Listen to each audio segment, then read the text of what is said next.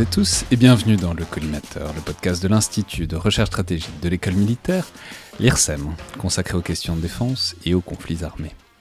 Je suis Alexandre Jublin et aujourd'hui pour parler des prises d'otages, des dilemmes qu'elles posent aux démocraties modernes et euh, des solutions possibles pour faire évoluer ce problème compliqué, j'ai le plaisir de recevoir à nouveau Étienne Dignat, docteur en sciences politiques et chercheur associé à Sciences Po Paris, auteur d'une thèse qui est devenue un très stimulant livre sorti il y a quelques semaines aux presses universitaires de France, La rançon de la terreur, gouverner le marché des otages. Donc bonjour, bienvenue à nouveau dans le collimateur. Bonjour et merci pour l'invitation. Alors je dis à nouveau parce que les auditeurs se souviendront peut-être que vous êtes déjà venu il, y a, quelques mois pour un Dans le Bunker où vous étiez venu parler d'un film qui est le Argo de Ben Affleck, qui euh, d'ailleurs ne parlait pas vraiment de prise d'otages, parce que ce ne sont pas les otages de l'ambassade américaine à Téhéran que, le film euh, montre, mais euh, c'était quand même relativement adjacent à votre domaine d'intérêt. Et on avait dit à l'époque que vous reviendriez parler du livre quand il sortirait, ce qui est à présent le cas et je m'en réjouis. Alors, je veux dire, c'est un, ouvrage qui est très particulier, qui est très dense et qui fourmille d'idées sur un, problème qui réapparaît périodiquement, mais qui est assez central en fait en politique internationale, qui est euh, celui des otages. Et euh, c'est là que le livre est passionnant, c'est que vous montrez très bien que c'est une question qui croise plein de dimensions différentes, des plus euh, prosaïques, de voilà, comment on fait pour négocier ou ne pas négocier une libération d'otages, aux plus essentielles, qui sont celles euh, de la place et du rôle qu'on attribue à l'État, aux États, euh, en termes de protection de leurs ressortissants. Et on en parlait un peu hors micro, mais c'est un livre qui a l'immense mérite de poser une sorte de cadre de compréhension sur ce problème qui réapparaît hyper souvent et de sortir un peu de l'anecdotique à chaque fois qu'il y a un nouvel otage et une nouvelle question de comment on fait pour le libérer ou pas, et qui permet d'y réfléchir un peu de manière large, et c'est pour ça que je trouve que c'est un livre tout à fait essentiel. Je, vais signaler que c'est au demeurant une problématique qui est aussi tout à fait militaire, hein, parce que les armées sont évidemment directement impliquées dans les libérations d'otages, et que euh, ben, ça laisse régulièrement des soldats sur le carreau.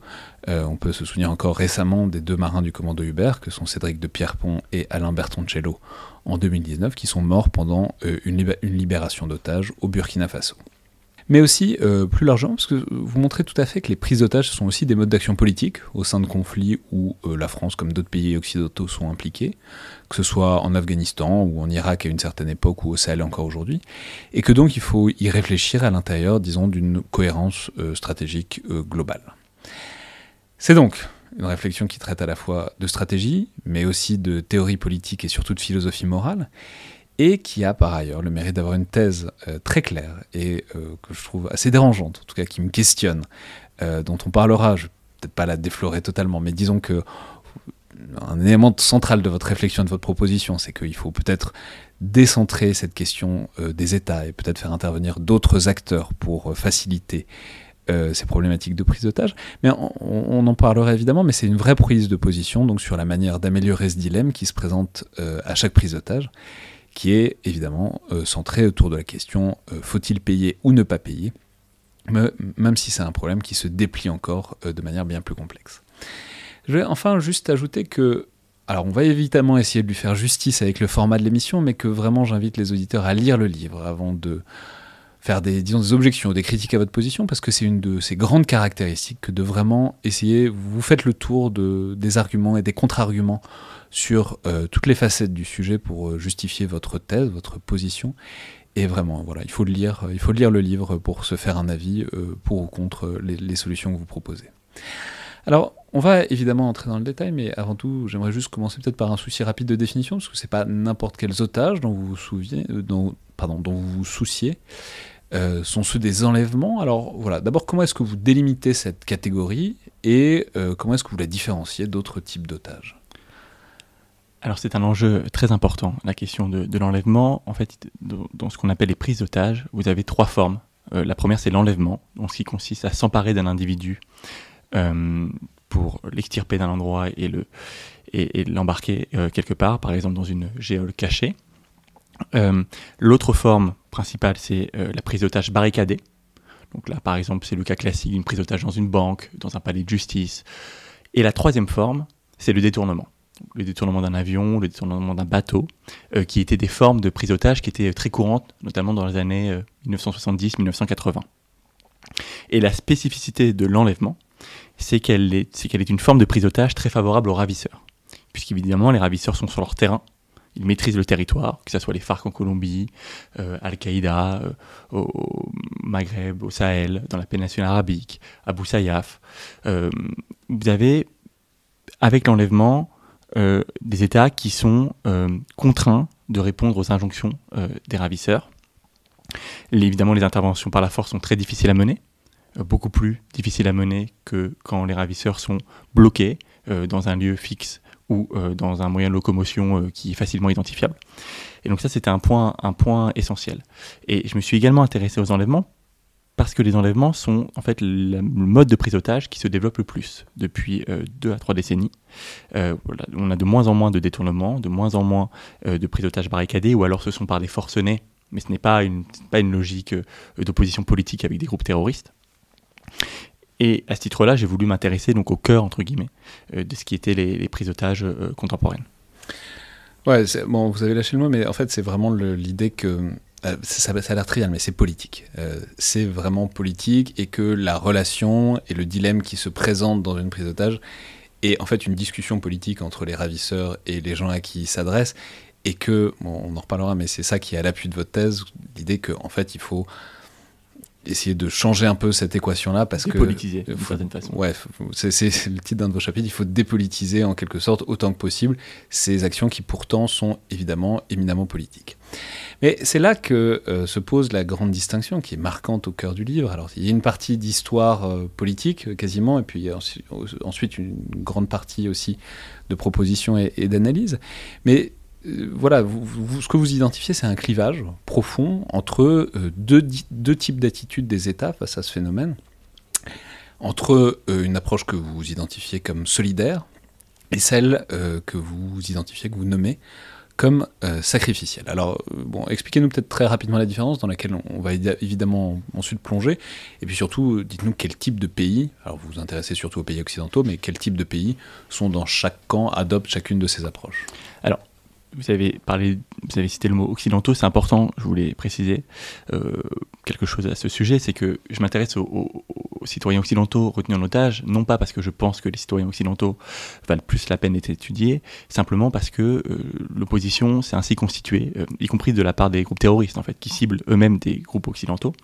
Et donc il me semblait intéressant dans le contexte des études stratégiques sur l'opposition entre les États et les groupes terroristes et les États occidentaux et les groupes terroristes de travailler sur la question spécifique des enlèvements. Alors pour ce qui est des deux approches, en fait je suis parti de la situation actuelle. Et actuellement vous avez effectivement deux groupes d'États, disons pour schématiser, puisqu'évidemment on est toujours dans des logiques de schématisation. Un premier groupe euh, qui est notamment euh, incarné par les États d'Europe continentale, donc la France, l'Italie, l'Allemagne, l'Espagne par exemple, que j'appelle les groupes des États euh, solidaires, qui ont une approche solidaire vis-à-vis -vis de l'otage. C'est-à-dire que le collectif est mis au service de l'individu retenu en otage. Ça, c'est la première, première approche qui est emblématique. Vraiment, le pays emblématique, c'est la France. Et la deuxième approche, c'est l'approche que j'appelle sacrificielle. pour, le dire concrètement, c'est les pays qui payent. quoi. C'est les pays qui payent, exactement. Euh, le, deuxième groupe de pays, euh, c'est notamment les États-Unis et le Royaume-Uni. Il y a aussi le Canada, par exemple, ou l'Australie. Ce sont les pays qui refusent de payer. L'injonction, c'est on ne cède pas face à un groupe terroriste. Et donc ça, c'est une approche que je qualifie de sacrificielle, puisqu'elle consiste à sacrifier l'otage sur l'intérêt supposé euh, de la nation et des États. Et en fait, cette opposition, elle est structurante aujourd'hui. En fait, elle, recoupe trois types d'opposition. Il y a une opposition qui est une opposition euh, du point de vue des droits, en fait, entre la liberté de l'otage et la sécurité de la population.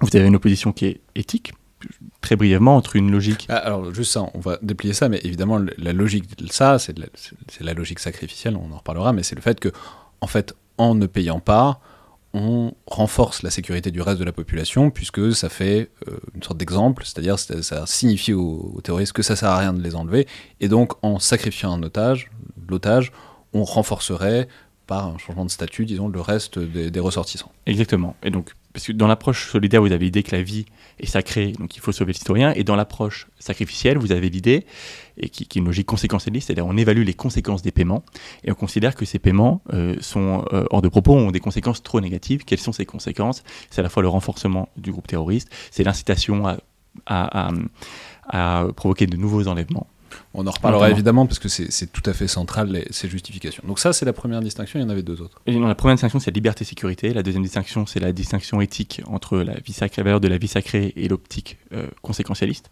Et la troisième distinction c'est l'opposition entre une approche philanthropique et une approche patriarcale.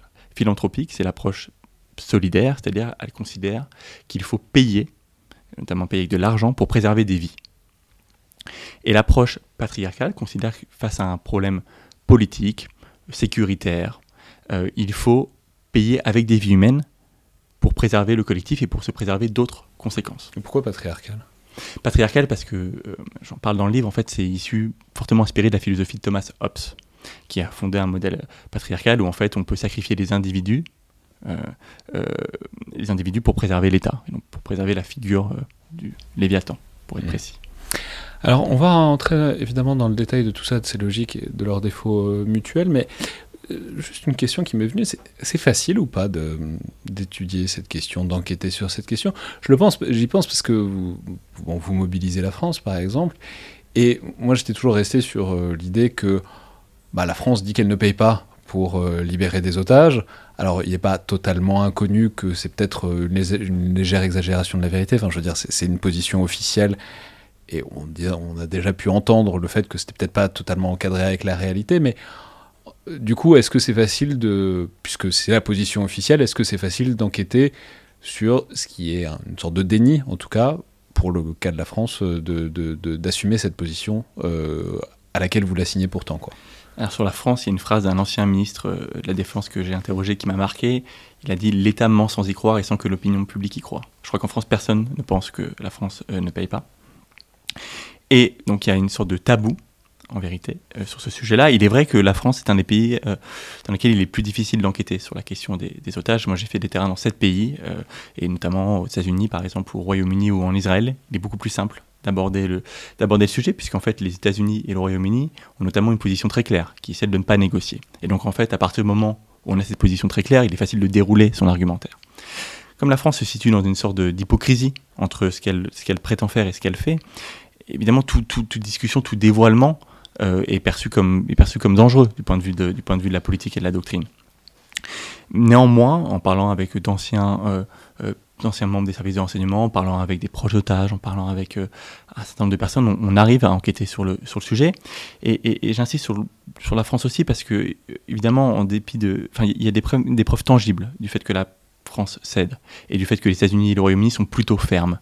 Vous prenez le cas de James Foley qui était un otage américain. Je commence le livre par son exemple. James Foley était un otage qui a été exécuté par l'État islamique. Mais en fait, l'État islamique avait rassemblé avec lui 22 autres otages. Donc ils étaient 23 dans les géoles euh, de l'État islamique. Si vous prenez le compte, vous apercevez que les 8 otages qui étaient euh, soit britanniques, soit américains, en fait, ont été exécutés. Et que tous les autres otages, qui étaient euh, français, italiens notamment, avaient été secourus. Et donc là, on voit bien qu'en fait, en dépit des postures, très concrètement, euh, vous avez euh, des politiques qui ont des conséquences très différentes. Et d'ailleurs, puisque vous, le détaillez, puisque c'est rare autant le dire, ça, fonctionne comment en France ou Qui s'occupe de ça euh, c'est, voilà, Il y a quelqu'un qui est enlevé, c'est les armées, c'est le ministère des... Enfin voilà, comment ça se passe? Alors, ça dépend de l'identité du groupe impliqué. Ça, c'est un point très important. En fait, en France, quand un citoyen est enlevé par un groupe criminel, en fait, les rançons sont autorisées et c'est plutôt la police euh, qui va s'occuper de, ce, cas. Quand on passe sur un groupe dit terroriste, en tout cas considéré comme terroriste, à ce moment-là, c'est plutôt la DGSE qui prend le relais traditionnellement et avec notamment une, une vraie euh, prise en main des dossiers au, tournant des années 2000 en fait. Avec la multiplication de cas en Irak, en Afghanistan, il y a eu un vrai saut en qualité euh, dans la prise en charge de ces dossiers, avec une cellule de crise constituée, avec un vrai leadership pris par la DGSE. Et donc en France, c'est la DGSE qui s'occupe euh, qui s'occupe de ces cas. Et ça occupe, enfin, je veux dire, c'est un gros truc ou pas? Parce que parce que en fait J'étais en train de me dire, je serais incapable de dire combien il y a d'otages français euh, en ce moment dans le monde. Bah, j'imagine que ça doit être entre 0 et 10. J'ai l'exemple en tête qui me vient d'Olivier Dubois, qui est un journaliste qui est depuis bientôt deux ans otage au Mali. Mais euh, si ça se trouve, il y en a que j'ai pas vu. Enfin, voilà. Je veux dire, est-ce que c'est un, c'est job à plein temps de gérer les otages français ou pas? Alors, euh, un job à plein temps pour certaines personnes. En tout cas, dans des cas passé sur lequel on a pu avoir un peu plus de recul. J'ai fait des entretiens avec des, des, gens qui ont pu gérer ces cas-là et il pouvait y avoir sur certains, cas 60 personnes mobilisées.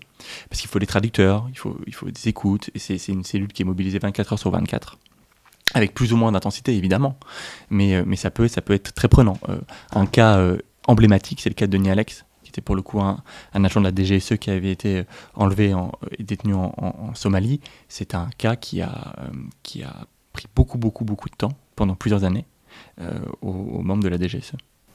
C'était particulier aussi parce que c'était l'un des leurs et que du coup ils avaient particulièrement. C'est le cas le plus emblématique. Ouais on peut rappeler qu'on avait fait un, dans le viseur avec euh, le, commandant de l'école navale qui racontait euh, à l'époque comment il avait été un petit maillon de la chaîne qui avait amené euh, à l'opération visant à libérer Denis Alex qui avait, qui avait échoué. Mais la France est, traditionnellement un des pays qui se mobilise le plus et qui mobilise le plus de moyens au, service de ses citoyens, parce qu'il y a, c'est un, cas très spécifique, mais c'est parce qu'il y a une forte attente aussi de la part des citoyens. Ben, on va en reparler parce qu'évidemment la médiatisation est un, élément tout à fait central de cette équation-là. Mais bon, donc on va commencer par la première position qui est. Euh, et c'est amusant parce que de la manière dont vous le dites, elle a l'air plus favorable, ça a l'air plus sympa quand même, le truc solidaire. La solidarité plutôt que le sacrifice Exactement, c'est plus vendeur. Euh, et pourtant, euh, les lecteurs, enfin, on va y toucher, mais les lecteurs de notre livre vont voir que c'est pas forcément la position qui, a le plus vos faveurs. Mais essayons d'expliquer cette logique. Alors, d'abord, on peut dire, bon, il n'y a pas vraiment de point de départ, mais vous montrez que bon, c'est une position qui s'insère sur une longue tradition morale en Occident, qui est globalement celle du rachat des captifs, dont vous tracez une sorte de généalogie avec euh, une tradition juive, une tradition chrétienne aussi. Voilà, l'idée que, les otages, euh, il faut faire ce qu'on peut pour euh, sauver les siens, quoi. Exactement. Euh, en fait, ça, ça, part plus globalement de l'idée du civil dans la guerre, et que le civil doit être épargné. Et donc, vous avez une très grande tradition de la guerre juste qui a beaucoup débattu pendant des siècles pour finalement aboutir à l'idée qu'il fallait préserver, préserver l'otage. Vous avez ensuite d'un point de vue juridique, des reprises dans les conventions de Genève, vous avez toute une articulation juridique autour de ça. Ça, c'est du point de vue, disons, la trame plus classique du droit de la guerre. D'un point de vue de la philosophie, j'utilise le terme de solidaire euh, effectivement, il est plus valorisé. Déjà, je voulais dire que le terme de sacrifice, mais à dessein. C'est-à-dire que ce que je veux montrer, c'est que cette philosophie-là, elle est plus facile à soutenir pour un, pour un dirigeant politique, et c'est pour ça qu'on a tous une tendance spontanée à vouloir, à vouloir sauver. C'est parce qu'il est plus facile de se montrer solidaire que de se montrer sacrificiel. Et donc, ce que j'ai voulu. Évidemment, il y a, les deux termes ne sont pas au même niveau, n'ont pas les mêmes connotations, mais c'est aussi ce que j'ai voulu faire euh, ressentir en, choisissant ces termes. Et donc, euh, l'ancrage de cette approche euh, solidaire, c'est une approche communautaire historiquement, avant de devenir étatique. Elle était communautaire, puisqu'elle s'est développée dans les premières communautés juives et chrétiennes, euh, à l'Antiquité tardive et, au Moyen Âge, notamment au Moyen Âge pour les juifs dans, le Talmud, et par le, biais de Maïmonide, qui était un, rabbin, ce qu'on appelle le pidium jvrim, c'est-à-dire le rachat des captifs. Et l'idée ici, c'est que le juif est désigné en tant que juif parce qu'il est racheté par sa communauté. Donc en fait, l'identité permet le rachat, mais l'identité et le rachat permettent aussi de consolider l'appartenance à la communauté. Donc il y a un double mouvement. Je te sauve parce que tu es juif, euh, mais en même temps, le fait de te sauver va te renforcer dans ton identité juive. Et donc ça, ça s'est notamment forgé dans les communautés juives errantes euh, euh, du désert qui étaient, qui étaient soumises à de, à nombreux enlèvements. Et c'est intéressant parce que là, on voit bien que on va en reparler, mais c'est aussi une des idées de, cette approche solidaire pour les pays qui le font. C'est-à-dire il faut montrer la solidarité, il faut montrer que la France ou quelqu'un d'autre, mais fait pour ses ressortissants, et euh, c'est une sorte de démonstration de solidarité proprement, mais voilà, ça renforce le... lien social. Quoi, voilà, exactement. C'est une consolidation du lien social, et c'est aussi une manière pour le pouvoir de se mettre en scène en tant qu'il est puissant et qu'il peut protéger en dehors des frontières euh, nationales. Alors ce qui est intéressant, c'est que du coup, euh, on voit poindre le problème, enfin je sais pas si on voit, mais on va le voir, c'est que du coup, puisque c'est quelque chose de politique, c'est une démonstration politique, et ben du coup, ça n'échappe pas évidemment aux ravisseurs, qui du coup en font aussi quelque chose de politique, c'est-à-dire c'est en fait euh, s'instaure pour les pays qui fonctionnent comme ça, voilà, il y a un vrai une vraie relation politique entre euh, les ravisseurs et le pays auprès de qui ils font la demande de rançon, parce que du coup, les ravisseurs comprennent que ce pays-là est prêt à faire des choses, donc ils peuvent exiger toujours plus. Ah, voilà, c'est la relation en fait entre la partie et le tout, c'est entre le citoyen et son État. En fait, dans, dans l'approche solidaire, euh, l'enlèvement du citoyen, la prise en otage du citoyen est vue comme une prise en otage de l'État. Et inversement, l'attaque contre l'État rejaillit sur le citoyen, puisque c'est en attaquant l'État qu'on s'en prend aux, citoyens. Et donc là, c'est effectivement un cercle vicieux, en vérité, euh, qui favorise l'approche des, ravisseurs. Et c'est notamment une des grilles d'analyse de la thèse, c'est-à-dire que, en fait, cette, la politisation des enlèvements, elle n'est pas, pas toujours spontanée. En fait, elle se construit au fur et à mesure de l'enlèvement. Là, il y a des cas qui sont très emblématiques. Euh, par exemple, prenez le cas de Christian Chesneau et de Georges Malbruno, enlevé en, Irak, quand vous discutez euh, avec eux, mais avec d'autres personnes impliquées, vous apercevez qu'en fait la, demande initiale n'était pas nécessairement politique. Elle est devenue politique quand des manifestations d'interpellation euh, de l'opinion publique se sont, euh, se sont enfin, ont, eu lieu en France, et que à ce moment-là, les ravisseurs ont cherché à obtenir une avancée sur, pour le retrait de, la loi sur le, port du voile à l'université, par exemple. Et donc là, vous avez peu à peu une politisation qui se met en place. Ensuite, vous avez des demandes euh, de libération de prisonniers, alors que les ravisseurs, pour ce qu'on sait, étaient, étaient, plutôt enclins au, début de l'affaire à demander simplement une somme financière.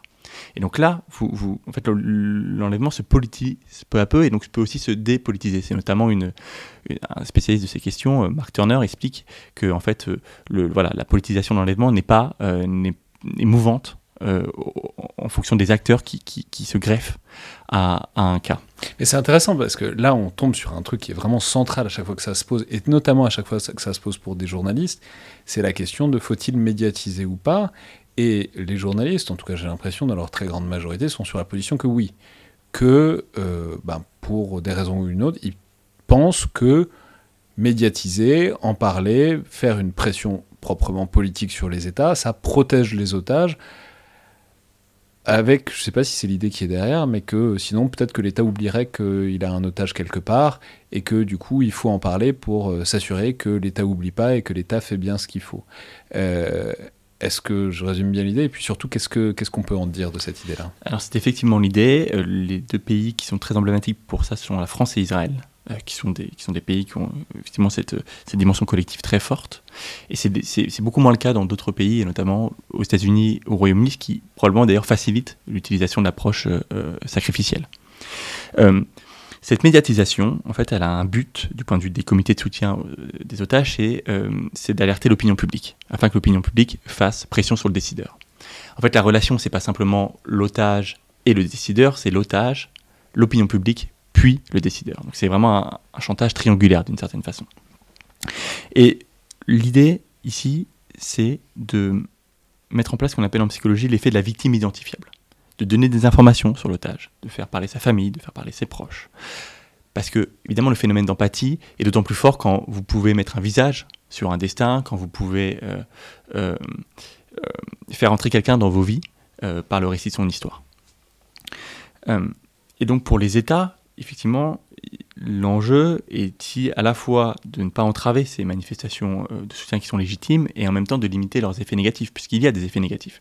Il y a un effet positif pour l'otage, selon les comités de soutien, c'est que ça effectivement ça permet de, ne pas, euh, ça lui permet de ne pas être oublié par les autorités, à supposer que les autorités l'oublient, ce qui n'est pas toujours le cas, et surtout pas pour les journalistes, qui sont parmi les otages qui sont les entre guillemets les, les plus secourus et qui font l'objet de plus attention de la part des États.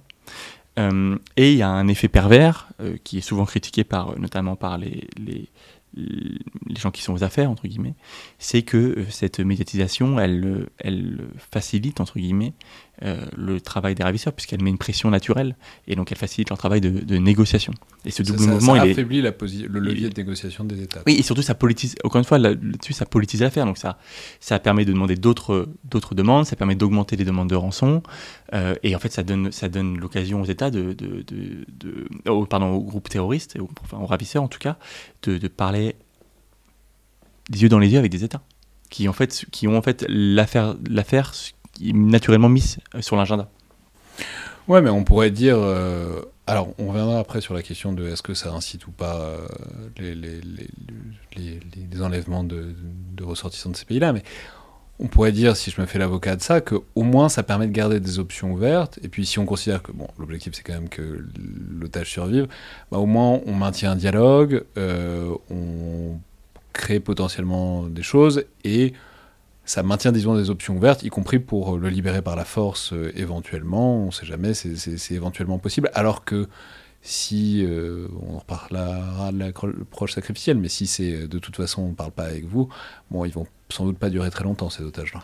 Non, mais par exemple, euh, moi un cas qui, que j'ai beaucoup étudié dans, le livre, c'est le cas des, enlèvements criminels. Donc là, vous n'avez pas l'État qui est impliqué, c'est plutôt les, vous avez plutôt les, enfin, en tout cas, vous n'avez pas le, pouvoir politique impliqué comme il est impliqué dans les, cas terroristes. Pour autant, de manière euh, officieuse, de manière discrète, vous avez des, gens qui traitent ces dossiers-là les otages ne sont pas oubliés pour autant, ils sont secourus. Ce que je veux dire, c'est que euh, moi je pense qu'on a beaucoup à apprendre de la, négociation telle qu'elle se mène avec les organisations criminelles euh, par rapport à la négociation telle qu'elle se mène avec les, organisations terroristes. En fait, la, manière dont les, organisations terroristes essayent de faire plier l'État, de mettre en place un, chantage, est facilitée, évidemment leur corps défendant, par la politisation interne en fait des affaires d'otages.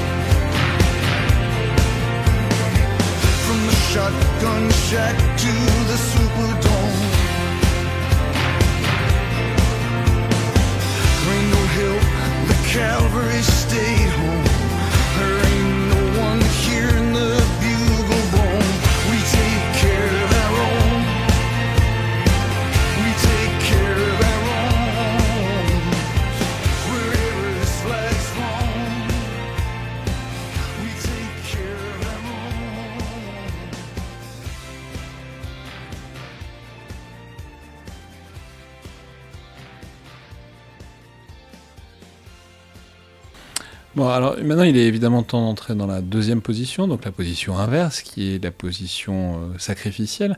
Et ce qui est intéressant, ce que, vous indiquez, c'est qu'elle n'a pas existé de toute éternité, et elle est même euh, assez récente. Et euh, pour les États-Unis, par exemple, vous la faites remonter à, 1973 et à une prise d'otage de diplomates américains à, Khartoum, au Soudan. Donc peut-être expliquez-nous ça. comment est-ce que cette approche sacrificielle apparaît et se met en place pour un pays évidemment aussi en vue euh, que les États-Unis sur la scène internationale à ce moment-là Initialement, les États-Unis euh, n'étaient pas contre les paiements. Ils, en pratiquaient sur le sol national. Et à l'étranger, ils ne voulaient simplement pas payer en tant qu'ils étaient les États-Unis, mais ils n'étaient pas contre le fait qu'un pays sur lequel avait lieu l'enlèvement paie.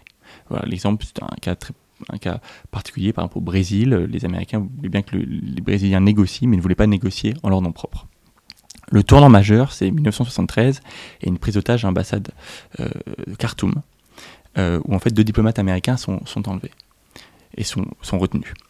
Et euh, les ravisseurs demandent la libération de Siran Siran, qui est l'assassin de Robert Francis Kennedy, donc le frère de l'ancien président américain.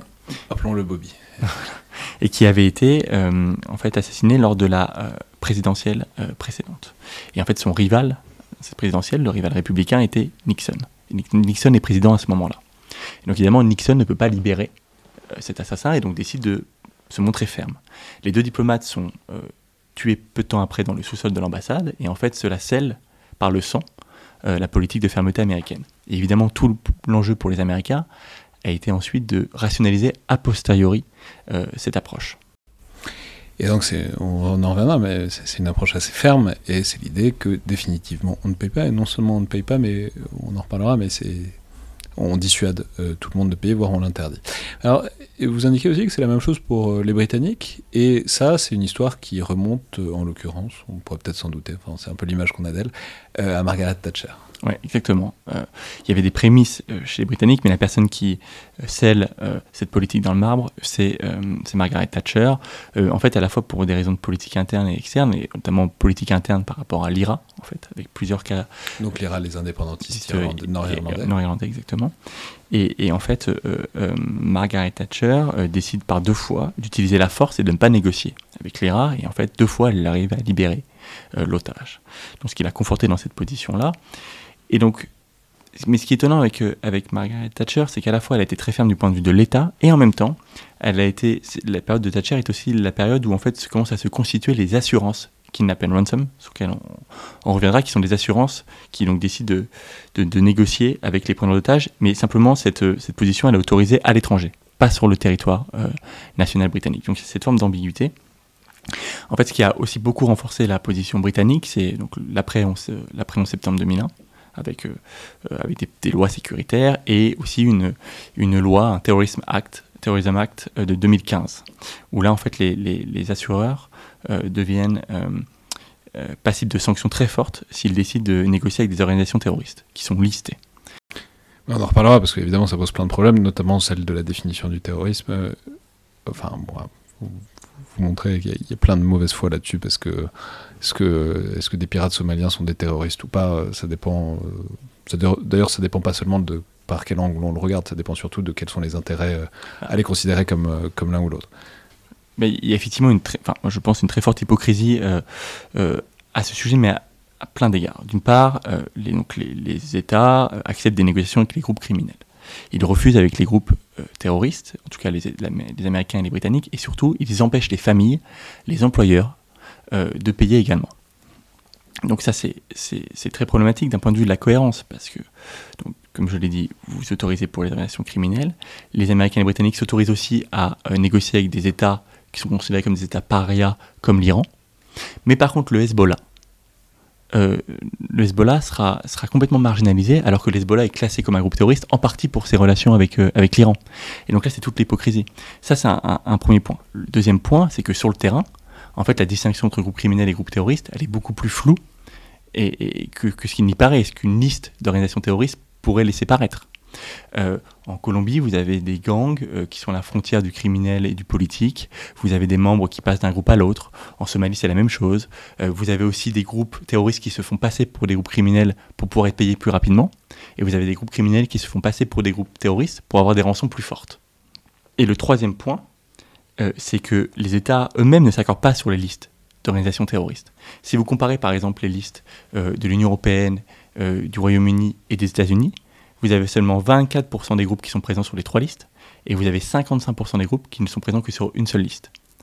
Et même si vous considérez, si vous comparez les États-Unis, le Royaume-Uni, le Canada et l'Australie, qui sont quatre pays plutôt proches du point de vue de la politique étrangère, vous apercevez que vous avez des résultats à peu près similaires. C'est-à-dire que les groupes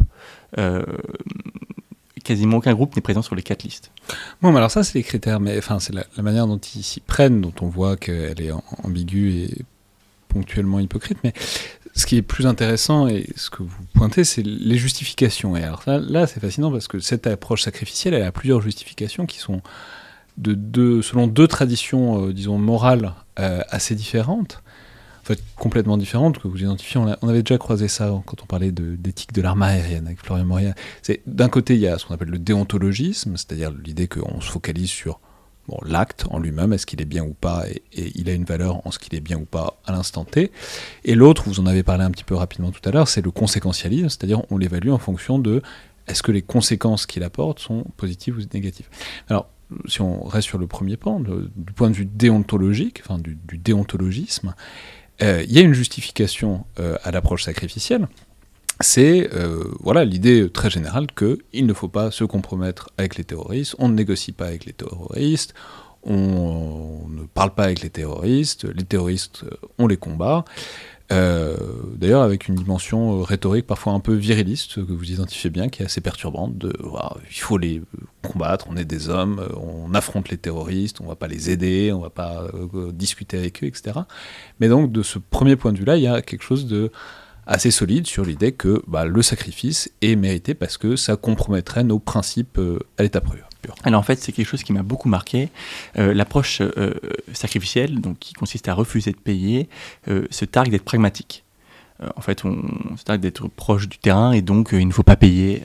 et en fait, alors qu'en fait, cette, cette, cette, approche, elle est pleine de principes. On va dire qu'il y a trois niveaux. Il y a un premier niveau, c'est le point de vue du statut. En fait, on ne veut pas que les États s'abaissent à négocier avec les terroristes. Et on ne veut pas non plus que les terroristes soient revalorisés parce qu'ils sont à la table des, discussions avec les États. Ça, c'est un premier niveau qui est, essentiel. Euh, le deuxième niveau, c'est effectivement la question de la compromission. Tout compromis avec des terroristes serait une compromission. Pourquoi? Parce que c'est à l'encontre de mes valeurs les plus fondamentales. Étant donné que les terroristes euh, nient les principes de l'état de droit, je ne peux pas me compromettre avec eux. Ça reviendrait à récompenser un crime aussi. Et donc finalement, plutôt que de sanctionner ceux qui ont perpétré le méfait, en fait, on les récompenserait par, euh, par une rançon. Ça reviendrait donc à nier les principes de la loi. Ça, c'est le deuxième niveau. Et le troisième niveau, c'est que ça, cela donnerait aux États le statut de complice. En euh, fournissant une rançon à des groupes terroristes, je me rends complice de leurs exactions futures, que ce soit un attentat, que ce soit un nouvel enlèvement, ou que ça soit euh, tout autre, tout autre type euh, d'acte d'acte terroriste. D'autant que ça, c'est intéressant, parce que ça rejoint assez bien euh, la deuxième versant, qui est les versants conséquentialistes, c'est-à-dire l'idée que ah, voilà, il y, aurait des conséquences, il y aurait des conséquences sur l'avenir et pas seulement sur l'acte en lui-même, et que donc payer à la fois renforce les terroristes et puis les incite à faire d'autres prises d'otages substantiellement parce que ils voient que ça marche, donc ils continuent. Voilà, donc là, il y, a beaucoup d'articles, notamment qui, reprennent les rançons euh, qui ont été précédemment payées. Je me souviens d'un article du New York Times de 2014 qui est célèbre et qui dit que les rançons fournies par les États occidentaux ont alimenté euh, Al-Qaïda au, Maghreb islamique euh, à hauteur de 125 millions de dollars. Donc évidemment, les, conséquences peuvent s'avérer désastreuses. Donc ça, c'est l'argument qui est très souvent invoqué. Et l'autre argument, c'est que les enlèvements inciteraient. Et autant le dire tout de suite, en fait, c'est un argument qui, un argument qui tombe assez facilement, puisque quand vous prenez la liste des pays qui sont encore les plus enlevés, vous avez les États-Unis et le Royaume-Uni qui sont pourtant des pays de fermeté. Et si vous observez même sur, la, sur le temps long... Ah, c'est fascinant. Donc leur truc, leur, leur argument massu, c'est faut pas payer parce que sinon euh, on, met on remet une pièce dans la machine et euh, ça empire le problème. Or, ce que vous montrez, c'est que bah, si on regarde, bah, pas particulièrement, on n'a pas l'impression. Bah non, en fait, on n'a pas l'impression. Ce qui est encore plus marquant, c'est que si vous regardez par exemple les dix dernières années, vous pouvez vous dire un groupe va commencer à prendre des otages américains, euh, britanniques, et puis au fur et à mesure, il va arrêter de les prendre puisqu'il se rend compte que ça ne sert à rien. Et en fait, vous n'avez pas de tendance, euh, vous n'avez pas de tendance à la baisse dans l'enlèvement euh, des otages britanniques ou américains par comparaison. Et à l'inverse, dans les pays qui payent, vous avez parfois des pays qui sont plus enlevés que d'autres, mais en fait, il n'y a pas vraiment de, de, ligne cohérente qui se dégage. Donc là, euh, si on résume un peu le truc, euh, de la manière dont vous le présentez, la seule différence entre euh, les pays qui ont une approche solidaire et les pays qui ont une approche sacrificielle, en tout cas la principale, c'est que les premiers ont moins d'argent mais ont des otages en vie, et les, les, seconds ont, de, l'argent mais des otages morts. C'est exactement ça. En fait, les Américains et les Britanniques sont les grands perdants de ce point de vue-là de la logique actuelle, puisqu'en fait, les, les ravisseurs enlèvent des Occidentaux sens large. Parce que ça, c'est un point très important. Pourquoi euh, ces politiques ne fonctionnent pas? Parce que vous apercevez que dans la très grande majorité des cas, euh, les enlèvements sont de nature opportuniste. En gros, on prend une personne qui est au mauvais endroit au mauvais moment, on prend un étranger sur un territoire, euh, sur un territoire que l'on maîtrise, on prend parfois un blanc, c'est-à-dire on l'identifie parce qu'il est blanc, et vous avez d'innombrables témoignages d'otages qui, qui, qui, vous rapportent qu'en fait, quand ils ont été enlevés, on leur parlait espagnol, alors que c'est français, notamment qui raconte ça, mais vous avez une autre personne, il y, a plein de cas, un, citoyen américain qui raconte qu'au début on lui parle français. Enfin, vous avez beaucoup de, beaucoup de moments où, en fait les, ravisseurs prennent quelqu'un en se disant bon c'est un occidental. Et donc c'est un occidental, donc les occidentaux payent. Sauf qu'en fait parmi ces occidentaux, vous avez les Britanniques et les Américains qui eux donc ne payent pas, quoi qu'il y a des exceptions, je vais, j'y reviendrai. Et donc en fait, euh, leur, leur, citoyen continue d'être pris, mais de mourir. Et en fait, il y a même une utilité aux ravisseurs euh, dans ces exécutions, puisqu'en fait, un groupe comme l'État islamique, par exemple, l'a bien compris. Il rassemble tous les otages occidentaux euh, j'en ai, parlé tout à l'heure à propos de James Foley, et en fonction des politiques nationales, ils adaptent leur tactique. Donc on va par exemple exécuter James Foley pour mettre la pression sur les Italiens et sur les Français, qui vont ensuite payer de plus fortes sommes. Et c'est intéressant parce que si j'adoptais le point de vue américain ou anglais, je suppose qu'ils diraient euh, oui, mais c'est parce que si personne payait, euh, tuerait le business et du coup, enfin, nous on montre l'exemple de ce que tout le monde devrait faire et euh, c'est parce qu'il y en a qui jouent pas le jeu que euh, nos otages, en l'occurrence, continuent de mourir et que tous les otages continuent d'être enlevés. Alors c'est effectivement leur argument principal. D'une part, une première nuance qui est que les Américains et les Britanniques, en majeure partie, ne payent pas, mais parfois il arrive qu'ils paient. Et en fait, pour payer, ils doivent passer par d'autres canaux, et notamment par exemple les Qataris, euh, qui payent pour eux. c'est quelque chose qui a été assez bien documenté, et en fait, du coup, ils paient très fortes sommes. Donc en fait, finalement, euh, euh, c'est loin d'être une approche qui, assèche euh, le business et qui assèche les fonds des, organisations terroristes. Et l'autre chose, c'est qu'effectivement, le seul salut de l'approche de fermeté, c'est la possibilité de rendre cette norme internationale. Mais là, en fait, on se heurte à des grandes difficultés, qui sont des difficultés classiques en coopération internationale, et notamment la, la, volonté de certains États de continuer leur politique euh, comme Je pense qu'on ne le prendrait pas particulièrement bien si les Américains nous interdisaient de sauver nos otages, pour le dire clairement. Exactement, et en fait vous apercevez que les rares fois où les États se sont euh, mis d'accord sur l'idée qu'il fallait arrêter de payer des rançons, en fait le, discours était très ambigu et même les termes des résolutions étaient très ambigus. Euh, je rapporte dans le livre un moment où vous avez à la sortie du Conseil de sécurité des Nations Unies un, un, représentant argentin qui, dit bon cette résolution est, une très bonne nouvelle, mais cela ne doit pas nous empêcher de payer des rançons.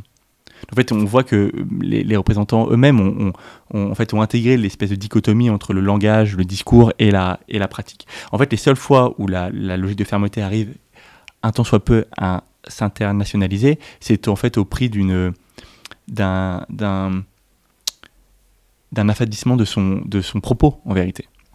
Et, donc, par exemple, les, Français ou les Chinois, les Chinois c'est un bon exemple, les Chinois ne sont pas prêts à, accepter la fermeté parce qu'en fait, leur, politique de présence dans, un certain nombre de territoires sont conditionnés au paiement des rançons. En fait, ils acceptent de payer des rançons euh, euh, épisodiquement pour maintenir leur présence sur un, territoire. Et, donc, en fait, c'est pour ça que cette, cette possibilité, elle est, selon moi, très peu crédible d'une part, je l'ai dit, les États eux-mêmes, euh, au Royaume-Uni et États-Unis, ne respectent pas toujours cette fermeté. D'autre part, je l'ai dit également, tous les États ne sont pas prêts à, faire cette, euh, à adopter cette politique. Et troisièmement, euh, ces pays-là n'arrivent pas totalement à empêcher les paiements privés. C'est-à-dire qu'il y, y, a effectivement cette interdiction sur les paiements privés, il y a des politiques dissuasives, mais vous avez des entreprises qui arrivent toujours à payer de temps en temps, vous avez des assureurs qui arrivent aussi à payer de temps en temps. Le problème, c'est que comme cette politique n'est pas vraiment assumée, en fait, elle, elle n'est pas totalement efficiente, mais elle existe. Et puis ça la fout mal. Vous n'allez pas euh, mettre en prison des gens ou, euh, qui essayent de sauver un de leurs proches ou un de leurs employés. Donc les, moyens de rétorsion sont quand même relativement limités. Quoi. Ah non, le, colonel Mitchell, américain, avait menacé la famille de James Foley, que j'avais interrogé, de, de poursuite si elle décidait de payer ou de, ou de solliciter une aide extérieure. Et, et ça, c'est moi, c'est mon problème fondamental avec l'approche sacrificielle. C'est que au-delà de son au-delà de son problème de cohérence que j'expliquais, c'est-à-dire vous, vous refusez de payer des groupes terroristes, mais vous acceptez de négocier avec l'Iran, vous acceptez de négocier avec des groupes criminels, et vous acceptez de négocier avec des groupes qui sont à la frontière du criminel et du terroriste, au-delà de son manque de résultats, euh, parce qu'en fait vous, permettez au Qatar de payer des rançons, ou parce que euh, vous n'arrivez pas à épuiser, euh, à désinciter aux enlèvements, vous avez aussi un problème fondamental de droit, qui est en fait, est-ce que je peux, en tant qu'État, interdire à une mère, interdire à un employeur, de libérer quelqu'un. Et, ça, c'est un des pivots de la thèse et du livre, de la thèse que je défends dans le livre. C'est en fait, est-ce que c'est en fait, est-ce qu'on ne doit pas passer d'une responsabilité positive des États d'être en première ligne à une responsabilité négative de ne pas interférer dans les solutions privées, voire de les encadrer? Et il me semble que c'est la solution en fait qui est la véritable solution pragmatique, euh, parce qu'en fait, vous n'empêcherez pas les paiements. Vous n'empêcherez pas tous les paiements. Et donc, où on met une sorte de voile euh, sur ce qui se passe actuellement, et c'est très problématique parce que les rançons continuent d'augmenter, avec des exécutions d'Américains, avec des, des, pressions qui sont mises sur les pays qui payent, euh, euh, avec aussi, et ça c'est un autre point important, c'est la question du double marché des otages. Et ça, je voulais, je voulais absolument dire un mot, c'est-à-dire qu'aujourd'hui, les otages sont peu à peu concentrés dans les mains des organisations terroristes les plus dangereuses. Pourquoi? Parce qu'en fait, les, les groupes criminels ont pris l'habitude de revendre leurs otages à un prix plus cher qu'ils le revendraient aux assureurs, euh, aux groupes terroristes. Parce que les groupes terroristes ont conscience que leur position particulière, leur statut particulier, va leur permettre de négocier avec des États et donc d'en soutirer de plus en plus Avec les États de l'approche solidaire, quoi. Avec les États de l'approche solidaire, exactement. Et, et, et, donc en fait, cela, et donc en fait vous, vous, vous, finissez par alimenter en bout de chaîne les, les, les, les groupes terroristes les plus dangereux. Moi, ça m'avait beaucoup marqué. J'avais discuté avec le, un membre de euh, l'Hostage Working Group de l'ambassade euh, de Bagdad, donc de l'ambassade américaine de Bagdad. il me racontait qu'en fait, euh, dans 90% des cas, les, otages n'étaient pas pris par Al-Qaïda. En fait, ils étaient revendus à, Al-Qaïda. Parce qu'on avait créé les conditions de, cette revente. Ouais, donc c'est fascinant. Donc l'approche solidaire, elle marche, en tout cas relativement à garder les otages en vie mais on peut dire que même si elle n'alimente pas uniquement ces otages-là, de cette nationalité-là, euh, du pays qui paye, bon, ça a tendance quand même à renforcer ces groupes-là, euh, globalement, parce que ça leur fournit euh, des ressources financières.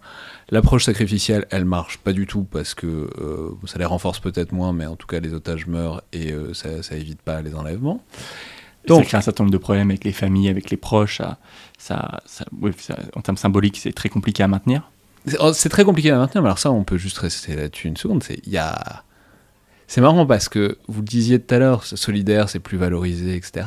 En même temps, il y a aussi un truc que les hommes politiques ont réussi à manipuler ou à rendre valorisant euh, du côté de l'approche sacrificielle, c'est le côté euh, que, les, ouais, que les hommes politiques aiment bien. souvent, Thatcher, pour le coup, on revient, on revient à Thatcher. Thatcher. capitaine dans la tempête. Euh, je, Cameron faisait beaucoup ça également. Tout le monde fait ça. dans tous les temps et dans tous les pays, il y a, en tout cas, c'est l'image que probablement que les hommes politiques aiment bien donner d'eux-mêmes, c'est de ne pas dévier de leur cap, etc. Et du coup, de ce point de vue-là, l'approche sacrificielle peut apporter une certaine, un certain gain de prestige à ceux qui s'en saisissent. Quoi. Oui, en fait, ça c'est le en fait, c'est important de s'arrêter sur le rôle du décideur, puisque en fait, la prise d'otage, elle met le décideur dans une position qui est quasiment unique, où en fait, le décideur a la vie et la mort d'un de ses citoyens entre les mains. Et c'est un cas très rare, euh, y compris très rare par rapport à d'autres types d'actes terroristes. Euh, vous prenez par exemple une attaque à la bombe, qui, qui survient dans une ville, bon, vous avez le président de la République qui va arriver après l'attaque à la bombe, qui va constater, qui va pouvoir regretter de ne pas avoir mis en place toutes les mesures de sécurité, mais simplement l'acte a eu lieu. Euh, la prise d'otage a ceci de particulier qu'elle introduit le décideur avant son dénouement. Et donc le décideur peut jouer sur son dénouement, favorablement, défavorablement, ça dépend quel objectif on a et la manière dont on, peut considérer que favorablement ça consiste à, sauver l'otage, on peut considérer que favorablement ça consiste à résister. Mais reste que, en fait, il est mis, il est mis en scène dans une mécanique profondément dramatique, donc il le place au centre du jeu, et dans lequel il n'a pas de bonne réponse. C'est-à-dire qu'il a forcément les mains sales. Ou vous décidez de négocier et vous payez des groupes terroristes, ou vous décidez de rester ferme et l'otage meurt, ou vous décidez de ne rien faire, ce qui revient à décider de rester ferme. Et donc là-dedans, l'approche américaine et britannique a trouvé une sorte de solution qui consiste à dire que pour ne pas avoir les mains sales, il ne faut pas avoir de mains. Et donc en fait, au préalable, on décide de ne pas avoir à décider, puisque la doctrine serait déjà mise en place avant l'arrivée euh, du euh, gouvernant. Et donc ça, c'est vraiment ce que, ce que, ce que semble fondamental euh, dans l'approche euh, euh, britannique et américaine. L'autre point fondamental, c'est qu'effectivement, ça participe quand même, du point de vue de l'État, d'un certain, ethos, d'une certaine vision de l'État, qui est un État absolument fort, qui ne cède pas.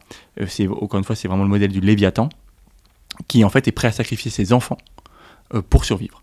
Il y a un exemple que je donne dans le livre qui me semble très intéressant et qui, est en fait l'illustration de ça, et c'est pour ça qu'il y a aussi l'idée de patriarcalisme.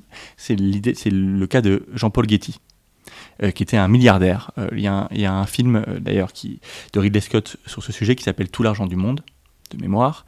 Et quelle est l'histoire de, Jean-Paul Getty Jean-Paul Getty, donc c'est le fameux mania du pétrole, qui était la plus grande fortune de son époque. Et en fait, son petit-fils est enlevé par la mafia italienne à Rome. Et on lui demande de l'argent. Et en fait, Jean-Paul Getty refuse. Euh, il refuse parce qu'il dit qu'il ne veut pas avoir ensuite à subir de nouveaux enlèvements. Vraiment le débat classique euh, dans sa famille. Et il refuse parce qu'il considère que euh, c'est son rôle en tant que garant de l'ordre familial d'être prêt à sacrifier une des parties pour que la famille perdure.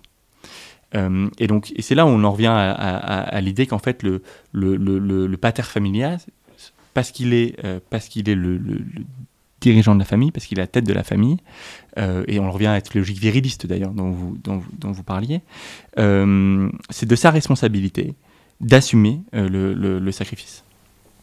Oui, donc on peut dire que Jean-Paul Guettier a payé quand même à la fin. Oui, j'allais venir. Il a payé, mais en fait, il a demandé à son. Donc, il a déduit un tiers de la somme des impôts, et il a demandé à son petit-fils de le rembourser. Ce qui, en fait, était une manière pour lui de garder quelque peu la face.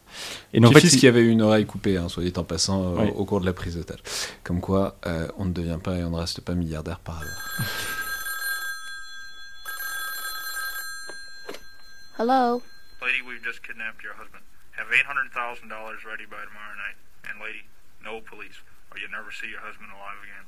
Hello?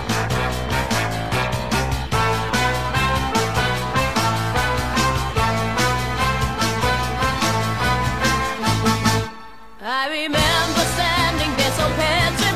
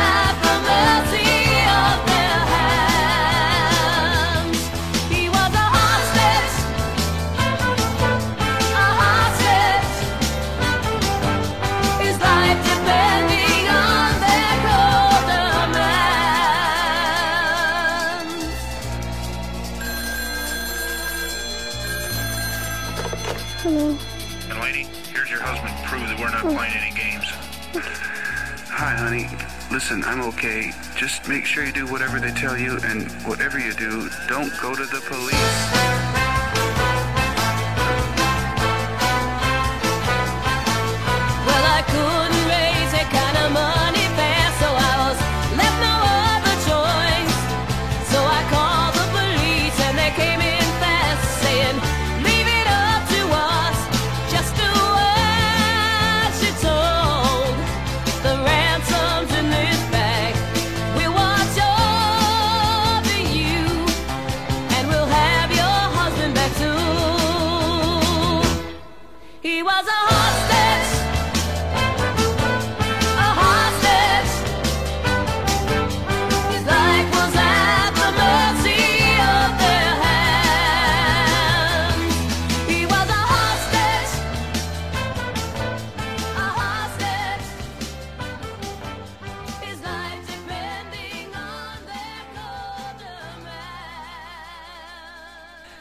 Je l'ai dit, l'originalité de ce livre, c'est que vous proposez euh, réellement une solution. Euh, enfin, une solution discutable, comme toutes les solutions, mais en tout cas, il y, a une réelle réflexion, une proposition. C'est donc une thèse, un livre qu'on pourrait qualifier de, pour le coup, de pragmatique, lui, à, finalité pragmatique. Vous voulez influencer les choses. En, anglais, on appellerait ça policy oriented. Euh, si je la résume à gros traits, ça passe par deux pôles principaux qui sont d'une part la responsabilisation, D'autre part, le recours au secteur privé et notamment au secteur assurantiel euh, dont vous avez, auquel vous avez déjà fait référence. On en reparlera plus en détail évidemment. Mais pour commencer, peut-être, euh, commençons par la responsabilisation. Donc, qu'est-ce que vous entendez par là, par cette idée de responsabiliser? C'est là, je vais le dire, c'est faut l'expliquer parce que ça a l'air un peu choquant comme ça.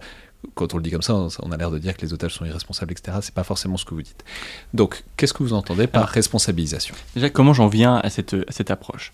Euh, Je me dis simplement, il y a au préalable, deux approches. Donc l'approche solidaire, on l'a dit, qui euh, est faible face au chantage des ravisseurs. Je me dis ensuite, il y a une autre approche qui euh, se veut être une réponse très forte, mais qui en même temps est, selon moi, un retour de bâton beaucoup trop fort.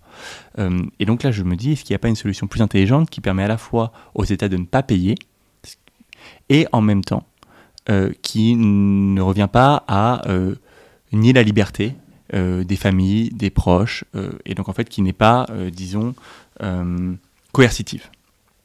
Et donc là, je, suis simplement reparti de, la base qui était la, question des enlèvements criminels. Je me dis, il y a un secteur assurantiel qui est en place, qui est international par nature, qui est bien constitué, est-ce qu'on peut pas, est-ce qu'on peut ou pas l'adapter? Mais je me dis, il faut aussi trouver une justification philosophique à ça. Qu'est-ce que ça dit du rapport du citoyen à l'État? Et donc, euh, partant de là, je, me suis dit, bon, euh, est-ce qu'il n'y a pas quelque chose à, garder dans le discours assez commun, en fait, qu'on a tous quand on voit une affaire d'otage, qui est euh, quelle est la part de responsabilité qui incombe à l'État pour secourir, mais aussi à l'otage qui a été enlevé. L'idée n'est évidemment pas de dire que euh, c'est bien fait pour l'otage, euh, qu'il a, eu ce qu'il méritait. L'idée, c'est de se dire est-ce qu'il n'y a pas une manière plus intelligente de gérer des flux humains qui vont se multiplier avec des individus qui partent parce qu'ils sont journalistes, parce qu'ils sont touristes, parce qu'ils euh, sont businessmen partout dans le monde? Il y a un exemple de ça qui était, euh, qui était pas joli joli, mais qui était assez naturel. C'était, euh, bon, j'ai fait référence en, en introduction à, à la mort de Cédric de Pierrepont et Alain Bertoncello. Bon, ils sont allés sauv- sauver un couple de touristes français qui étaient euh, en voyage de noces au Bénin, je crois. Enfin bon, Bénin, exemple. dans une zone relativement dangereuse. Bon, il y a beaucoup de gens qui ont dit euh, est-ce que ça valait la peine de perdre euh, deux militaires français pour deux gens qui ont été imprudents? On Mais- peut dire que c'est pas acceptable comme, euh, comme réflexion. C'est, enfin, en tout cas, moi, ça me paraît très choquant cette idée-là qu'il y aurait, faudrait laisser des gens dans la panade. Mais en tout cas, c'est, disons que votre réflexion s'appuie sur ce genre de malaise, sur ce genre de réflexion qui peut Oui. être développée par ce genre de cas. En fait, j'ai voulu y répondre euh, parce que je me semble qu'il ne fallait pas mettre ça sous le, sous le tapis, donc j'ai voulu affronter le sujet. Et, et- et sur le cas de, sur ce cas-là, par exemple, ce qui est intéressant, c'est qu'aujourd'hui, euh, nous sommes dans une situation où vous avez l'État et l'otage et rien n'entre. Alors que ce cas-là est très, est très révélateur. En fait, vous avez des gens qui partent avec une agence de voyage, je crois, euh, qui vont dans un parc euh, avec un guide, avec des, autorités dans le parc. Et en fait, vous apercevez que quand ils sont pris en otage, en fait, la chaîne de responsabilité n'est jamais étudiée. Et donc, je suis euh, reparti pour ça de- de- d'une thé- une théorie. C'est tout, c'est un truc binaire, c'est genre soit l'État interdit, Oui. soit l'État autorise, mais il n'y a pas de. Ah, peut-être que tous les gens qui ont facilité ce truc-là ont, ont peut-être une Voilà. responsabilité dans Ou, ou peut-être que les employeurs qui envoient leurs euh, employés à l'étranger ont une responsabilité aussi. C'est- C'est-à-dire peut-être qu'ils ont un, un- un devoir de vigilance qui les oblige et qui en fait, euh, euh, par un principe de, de subsidiarité, en fait, devrait les entraîner eux à négocier et eux à payer et non l'État. Euh, est-ce que, que l'État français devrait payer euh, si un employé total est pris par un groupe, même si c'est un groupe terroriste? C'est une question. Est-ce que c'est lui qui devrait négocier? C'est objectivement une question qui, se pose. Est-ce que en fait, euh, dans une situation euh, dans laquelle on est, c'est-à-dire l'État et l'otage, vous n'avez pas, par exemple, des groupes de presse qui euh, ont tendance à avoir recours à des pigistes qui sont envoyés euh, sur des terrains euh, sans véritable assistance, sans véritable sécurité Est-ce que ça conduit pas à une forme de, précarisation à la fois du métier? Euh, Je pense qu'en tout cas, il y avait toute une réflexion à mener là-dessus, puisque les évolutions sont rapides et puisque de plus en plus de gens se déplacent. Mais alors c'est intéressant parce que cette idée de la responsabilisation, en fait, ça, équivaut. Je, je, commencer à discuter un peu votre tête. Je suis pas forcément en désaccord, mais je trouve qu'il faut, il faut quand même pointer les objections. C'est ça implique à mettre un peu des obstacles, en tout cas à, Mhm. à mettre de la friction dans l'envoi de personnes dans des zones à risque. Et l'objection qu'on peut vous faire, c'est oui, mais les missions d'intérêt public, notamment, je pense, aux humanitaires par exemple, et aussi et surtout, puisque ça, on l'a dit, ça se pose souvent, aux journalistes. Et là, on a un exemple typique, très français de ça. C'était l'exemple en 2009, je crois, euh, d'Hervé Guéquier et Stéphane Taponnier, Mhm. qui sont euh, pris en otage en Afghanistan, euh, dans la vallée de la Kapisa, et où, je ne sais pas si ça a été dit clairement à l'époque, mais en tout cas, le- ce qui était plus ou moins sous-entendu, c'est qu'ils avaient été imprudents. euh, et que on les avait prévenus, les militaires français les avaient prévenus, leur avaient demandé de s'arrêter, ils ont quand même fait ce qu'ils voulaient, et ils se font kidnapper, et donc c'est à l'État de euh, négocier pour des trucs où, a priori, les échelons euh, locaux de l'État, en l'occurrence l'armée française, avaient essayé de les dissuader. Et ce à quoi les journalistes répondent oui, mais non, parce que nous on a une mission qui est d'informer, et c'est pas d'informer dans les cadres, dans le petit précaré que veut bien nous donner l'État. S'il y a une mission de service public, il y a un intérêt supérieur, et au-delà de ce cas particulier, on ne va pas se mettre à discuter pour savoir si les journalistes ont besoin de l'autorisation des militaires pour faire Mm. ce qu'ils font. Donc vous voyez, il y a, il y a- il y a aussi, on peut considérer que il y a aussi des missions qui ne doivent pas avoir de friction, ou en tout cas aussi peu que possible, dans euh, leur envoi, y compris dans des zones à risque, parce qu'elles remplissent une mission qui est particulièrement nécessaire, notamment dans ces zones à risque. Alors, c'est là où l'assurance intervient en vérité. C'est-à-dire que moi, mon discours consiste à dire qu'ils peuvent aller dans ces zones-là, mais à ce moment-là, ils doivent en assumer, et, et leurs employeurs, les conséquences du début à la fin. Ce qui ne veut pas dire que l'État ne sera pas là pour apporter une assistance consulaire, pour apporter des moyens d'enseignement, pour apporter une aide à la négociation. Simplement, il faut intégrer, mais en fait, comme, comme ils le font parfois déjà en prenant des assurances. Aujourd'hui, encore une fois, quand vous vous rendez au Mexique, vous avez des journalistes qui prennent des assurances face aux gangs. C'est la même chose.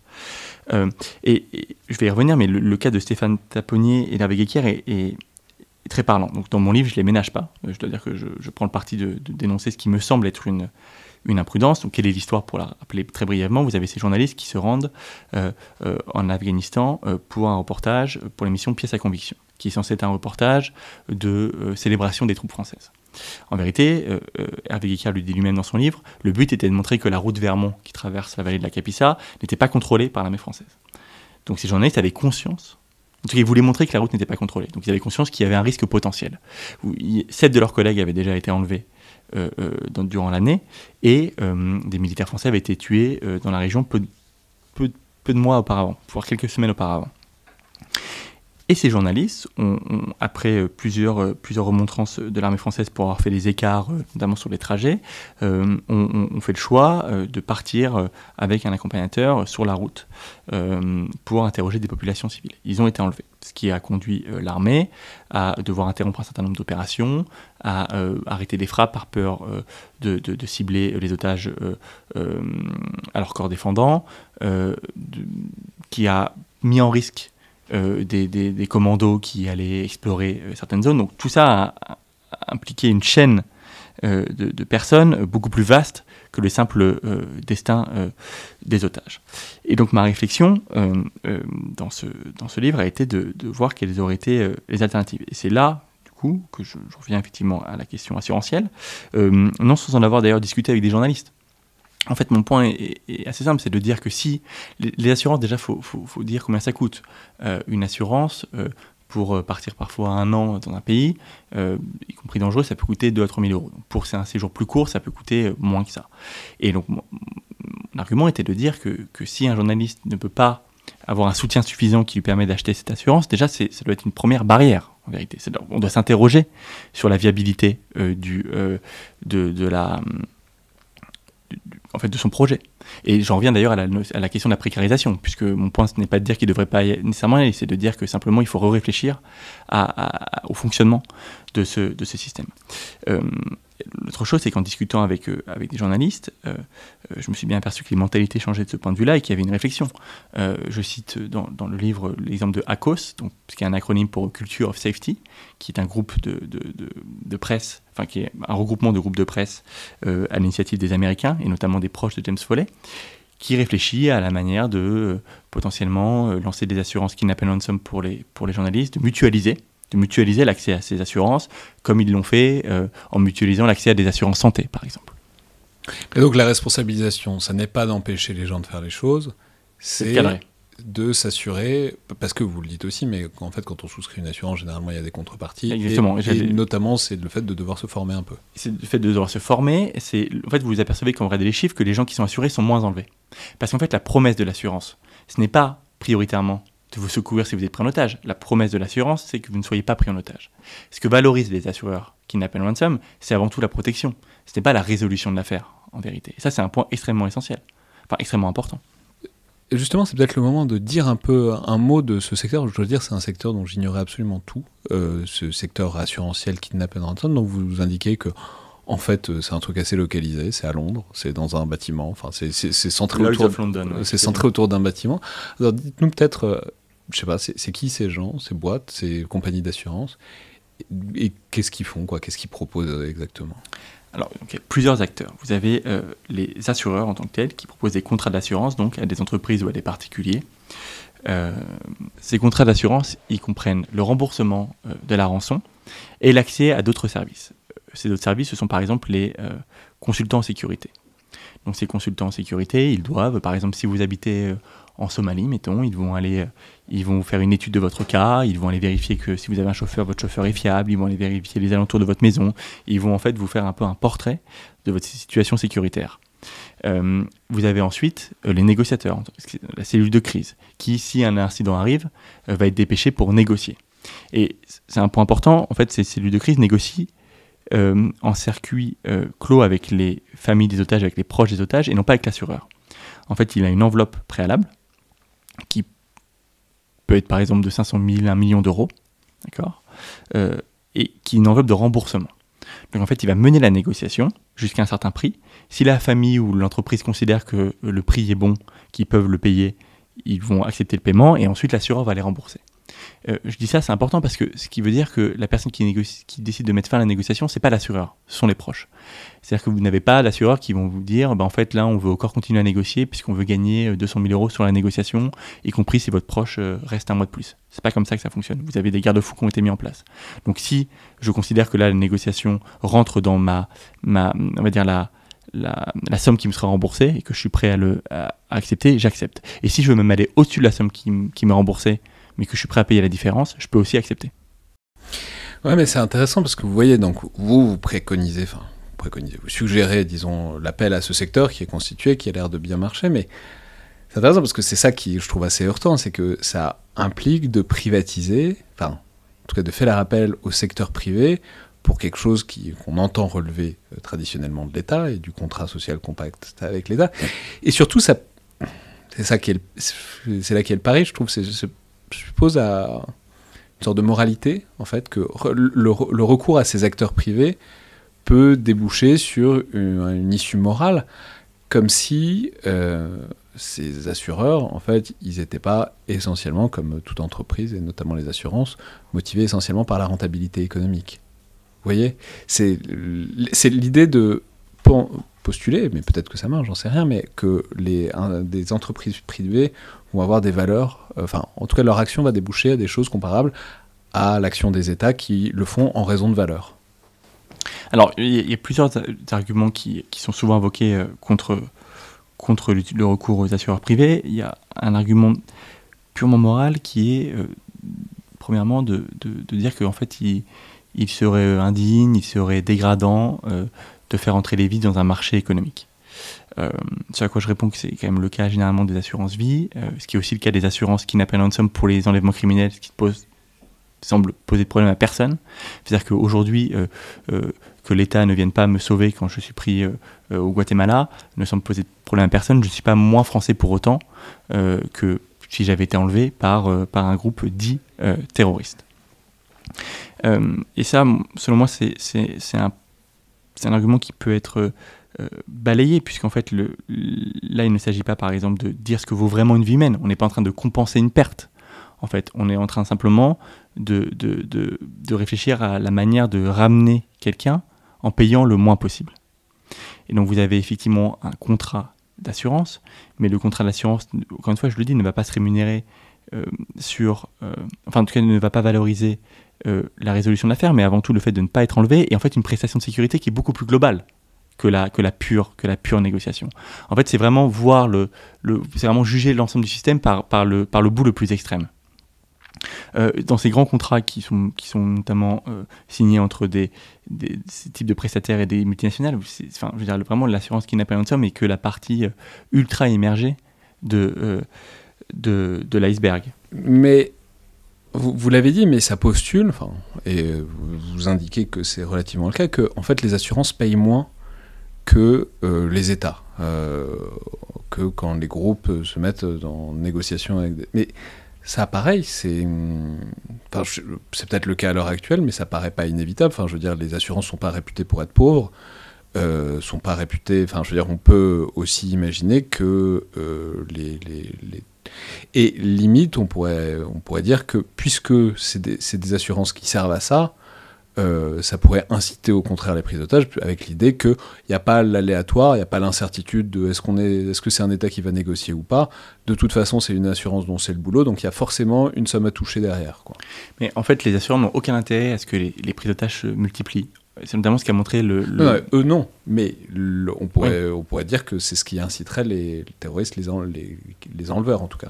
Mais en fait, euh, si vous prenez bon, par exemple le cas d'Acme, enfin, est-ce que Acme euh, va, avoir plus tendance à enlever un occidental parce qu'elle elle aura conscience qu'elle va ensuite euh, négocier avec une assurance? Je pense que si elle voit un occidental qui l'intéresse, elle l'enlèvera quoi qu'il arrive. Enfin, je, veux dire, je pense que la question d'incitation, déjà, elle n'est pas prouvée, euh, encore une fois, par, les, données. Ensuite, les mécanismes de prévention que j'ai évoqués ont tendance à, à essayer de circonscrire le phénomène parce qu'en fait, quand vous êtes par exemple dans le cadre d'une boîte, la boîte qui n'est pas soumise ou qui n'a pas respecté les instructions, en fait, a des comptes à rendre également. Ça, c'est un point qui est absolument essentiel. C'est-à-dire qu'il y a une enquête a posteriori qui est faite, avec des progrès qui sont faits d'un point de vue sécurité. Enfin, tout ça est, euh, tout ça est relativement cadré par l'expérience, puisqu'on ne l'a pas dit, mais les assurances kidnap and ransom existent en gros depuis près de 70-80 ans, mais leur, vrai, leur vrai euh, essor date des années 70, 70-80. Et donc sur cette idée que euh, peut-être que si les enleveurs, euh, si les groupes terroristes ou criminels savent justement qu'il y a une assurance derrière, c'est ma- c'est marrant, ça me fait penser au très bon film euh, Man on Fire de, Tony Scott avec Denzel Washington qui parle justement d'enlèvement au, Mexique où il y a cette idée-là, il y a cette idée que de toute façon derrière il y a une assurance et que donc c'est pour ça qu'il faut, euh, on peut enlever très facilement parce que de toute façon c'est pas la famille qui paye, c'est l'assurance. Et que par ailleurs, du coup, il y a une certaine certitude qu'il y aura une somme qui pourrait être allouée, puisque c'est l'assurance qui couvre. Il n'y a pas de question de savoir si la famille est solvable ou pas. Euh, de la même manière que dans le cas des États, il n'y a pas de question de savoir si l'État négocie ou pas. De toute façon, s'il y a une assurance, il y a une somme derrière. Euh, alors, déjà dans la situation actuelle, de toute façon, les, groupes terroristes sortent gagnants euh, généralement de la prise d'otage, puisque oui, ils ont des sommes qui sont immenses, énormes. Pour donner une idée, en fait, euh, euh, pour Abu Sayyaf, je le dis dans le livre, vous aviez des rançons qui étaient négociées autour de 60-70 000 euros, et le gouvernement allemand, à un moment donné, a payé une rançon de 5,6 millions d'euros. En fait, il a fait exploser euh, les compteurs. Même chose au Sahel, où vous aviez des rançons qui tournaient autour de 80-90 000 euros quand vous aviez les assurances, et qui sont passées à 2 millions d'euros quand les États se sont mis à payer. Et donc, aujourd'hui, de toute façon, si vous êtes un groupe terroriste, si vous prenez un otage, euh, vous allez avoir ou un otage qui va vous rapporter beaucoup euh, d'un point de vue euh, pécunier, ou, d'un, ou un otage qui va vous rapporter beaucoup d'un point de vue symbolique, puisque vous allez pouvoir l'exécuter, puisque vous allez pouvoir aussi, c'est important, demander des libérations de prisonniers, une publicité. Et, donc, évidemment, le but de- du système assurantiel, c'est de casser, euh, casser tout ça. Et donc, logique- cette relation politique, en fait. voilà, exactement. En fait, moi, le, le- le- le- la logique assurantielle, elle est évidemment pas parfaite. Euh, la question, c'est de se dire, est-ce qu'elle a- est-ce qu'elle est, dans un certain égard, mieux que l'approche solidaire Je pense qu'en tout cas, elle, elle rend plus difficile euh, la négociation et en tout cas, elle donne moins de marge de manœuvre, y compris politique, aux ravisseurs. Est-ce qu'elle est mieux que l'approche euh, sacrificielle? Euh, Je pense aussi, parce qu'elle est, moins, est moins stricte, parce qu'elle est plus cohérente, puisqu'en fait, vous cassez cette espèce de, encore une fois, par exemple, double marché qui est absurde entre groupes criminels et groupes terroristes. Parce que vous, vous cassez cette espèce de promesse de désincitation qui n'existe pas en fait. Et parce qu'aujourd'hui, vous avez des gens qui se rendent sur le terrain en pensant que la politique américaine ou britannique va les protéger euh, puisqu'ils ne vont pas être enlevés. Mais alors en fait, il faudrait simplement un, travail qui est fait sur le fait que ça reste des zones à risque et qu'il faut euh, à un moment donné aussi euh. Je dis pas que les gens qui vont sur le terrain ne sont pas conscients parce qu'ils en sont conscients, mais il y a un travail qui doit encore être mené plus profondément euh, sur, ce, sur ce sujet, je pense. Et, euh, et donc oui, euh, ce sera probablement, il y a évidemment une, une logique de marché qui est en place comme elle est en place pour les, pour les cas criminels. La question c'est qu'est-ce qu'on peut faire en amont de l'enlèvement? Qu'est-ce qu'on peut faire pour limiter tout ça en amont? Et, et c'est ça qui me semble clé, Et ça, et ça, vous pensez, mais je dis pas que c'est- faux, hein, je dis que c'est- votre pari, que, disons, l'incitation financière, c'est-à-dire le fait qu'on souscrive une assurance et que euh, ça aille avec des formations, c'est Ouais, enfin, ou en tout cas avec euh, des prestations qui permettent euh, de limiter le, le risque d'enlèvement, c'est plus fiable, en tout cas ça risque de mieux marcher que si c'est les États qui le dispensent, par exemple. Bah, donc les États font des investissements voyageurs, vous avez toute une mécanique qui se met en place, mais c'est pas du tout le même accompagnement que peut être. euh, que- Ça pourrait. bah, ça me semble, ça me semble très compliqué à mettre en place. Que, en tout cas, il faut au moins à un moment Enfin, donné pour une les démarche. journalistes, je crois qu'il y a des formations. Enfin, il peut y avoir, il peut y avoir des choses Non, comme mais, ça, quoi. Encore, une fois, moi, c'est- pas, ce n'est pas que, euh, que la formation. En fait, c'est, enfin, il y a la formation, mais l'idée, c'est en tout cas de rentrer dans un autre état d'esprit. Alors après, que l'État puisse y participer, c'est une bonne chose. C'est l'idée qu'en fait, il faut à un moment donné, euh, hors des frontières nationales, prendre conscience du fait que euh, l'État, on ne peut pas attendre la même logique de protection et le même contrat social sur le territoire français et à l'étranger. Quand vous allez à l'étranger, en fait, vous vous placez aussi sur la protection de l'État dans lequel euh, vous vous rendez. Si c'est un État qui est euh, déficient, si c'est un État qui a des problèmes, c'est quelque chose qu'il faut intégrer. Et donc c'est là où je dis que la logique individuelle a un certain sens. Mais vous voyez, il y a aussi un truc euh, un peu perturbant, un peu malaisant à l'idée que, que certains sont assurés à hauteur d'un million, que certains sont assurés à hauteur de 500 000, que certains sont assurés à moins. Que... Vous voyez, sur le fait que. Je sais, je sais que ça se fait, je sais que c'est techniquement possible et que ça existe déjà dans certains secteurs de politique publique, mais c'est difficile de mettre un chiffre avec un contrat derrière sur la valeur maximale euh, d'une vie d'un otage qui est en train de vivre les pires moments de sa vie et qui se demande s'il va être décapité au petit matin. Vous voyez ce qu'il y a de malaisant euh, moralement là-dedans? Bien sûr. euh, et, et du coup, le côté euh, no limite de l'approche solidaire, c'est plus réconfortant en tout cas de ce point de vue-là. Alors, d'une part, il y a une chose qui est très importante à garder à l'esprit, c'est qu'en fait, l'approche solidaire n'est pas une approche égalitaire, en vérité. C'est-à-dire que pour mettre sur l'agenda une affaire d'otage, pour solliciter l'aide de l'État, ça demande des ressources symboliques, médiatiques, euh, interpersonnelles qui sont immenses. Et c'est d'ailleurs pour ça que les journalistes ont tendance à être mieux traités quand ils sont pris en otage que d'autres citoyens. Euh, D'ailleurs, cite une base de données à mon dans la thèse qui prouve qu'en fait aucun journaliste dont on savait à coup sûr qu'il était pris en otage avec une demande de rançon n'est mort en captivité. Euh, le, euh, James Follet, on savait pas, on n'était pas sûr. non, je parle pour le cas français. Ah, pour le fait. Euh, même chose pour Bettencourt. Dire, qui, qui pourrait nier qu'Ingrid Bettencourt, quand elle était détenue par les FARC en Colombie, a, suscité euh, évidemment une mobilisation beaucoup plus forte que d'autres personnes qui pouvaient être retenues en Colombie, au Venezuela à la même époque. Donc je pense qu'il faut casser euh, cette idée que l'État serait égalitaire, en tout cas dans la manière dont il gère les prises d'otages, c'est objectivement faux. L'autre chose, c'est que ces valeurs des vies, s'agit pas, toutes les vies évidemment se valent d'un point de vue éthique, on est d'accord là-dessus. Simplement, euh, ces valeurs des vies, elles sont en fait euh, déterminées par les ravisseurs eux-mêmes. Donc en fait, en l'absence d'assurance, elles auraient quand même, elles seraient, elles seraient quand même euh, déterminantes. Je veux dire, elles existeraient en l'absence d'assurance. Surtout que les assurances ne Je veux font dire, c'est pas les assurances ni les États qui mettent un chiffre, Non. c'est les assureurs. Qui... Et c'est C'est les, les ravisseurs. Et c'est en fonction des avoirs de, de l'assuré. C'est-à-dire qu'en fait, l'assureur ne fait que rembourser. Donc, mettons que vous n'avez pas d'assurance. Votre fille est enlevée. En fait, vous allez de toute façon payer à hauteur de tout ce qui est possible pour la libérer. Si vous avez un patrimoine de 500 000 euros, d'un million d'euros, vous allez essayer de payer cette somme. La différence, c'est que vous allez être remboursé. Mais en l'absence d'assurance, vous, auriez vous-même, le- prix de cette personne aurait été déterminé par des, par des contingences extérieures, en fait, qui ne dépendent pas de l'assurance. Et ça, c'est important de le dire. C'est-à-dire que les, les- ceux qui prennent quelqu'un pour le valoriser financièrement, etc., ce sont avant tout les, les, les ravisseurs. Très bien. Merci beaucoup, Étienne Digna. Merci beaucoup. Donc je rappelle les références de votre ouvrage La rançon de la terreur, gouverner le marché des otages, paru aux presses universitaires de France il y a quelques semaines.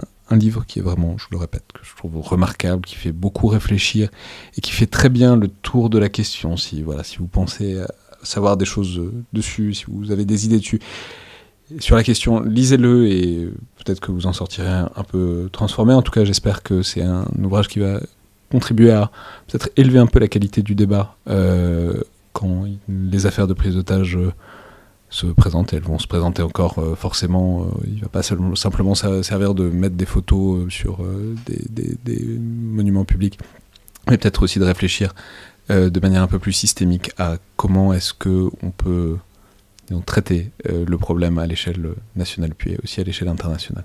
Merci beaucoup. C'est donc le Collimateur, le podcast de l'Institut de recherche stratégique de l'école militaire. Je vous rappelle que toutes les remarques et commentaires sont les bienvenus par mail ou sur les réseaux sociaux de l'IRSEN, tout comme euh, appréciations et commentaires sur euh, les outils d'Apple Podcast ou de SoundCloud. Merci à toutes et tous et à la prochaine fois.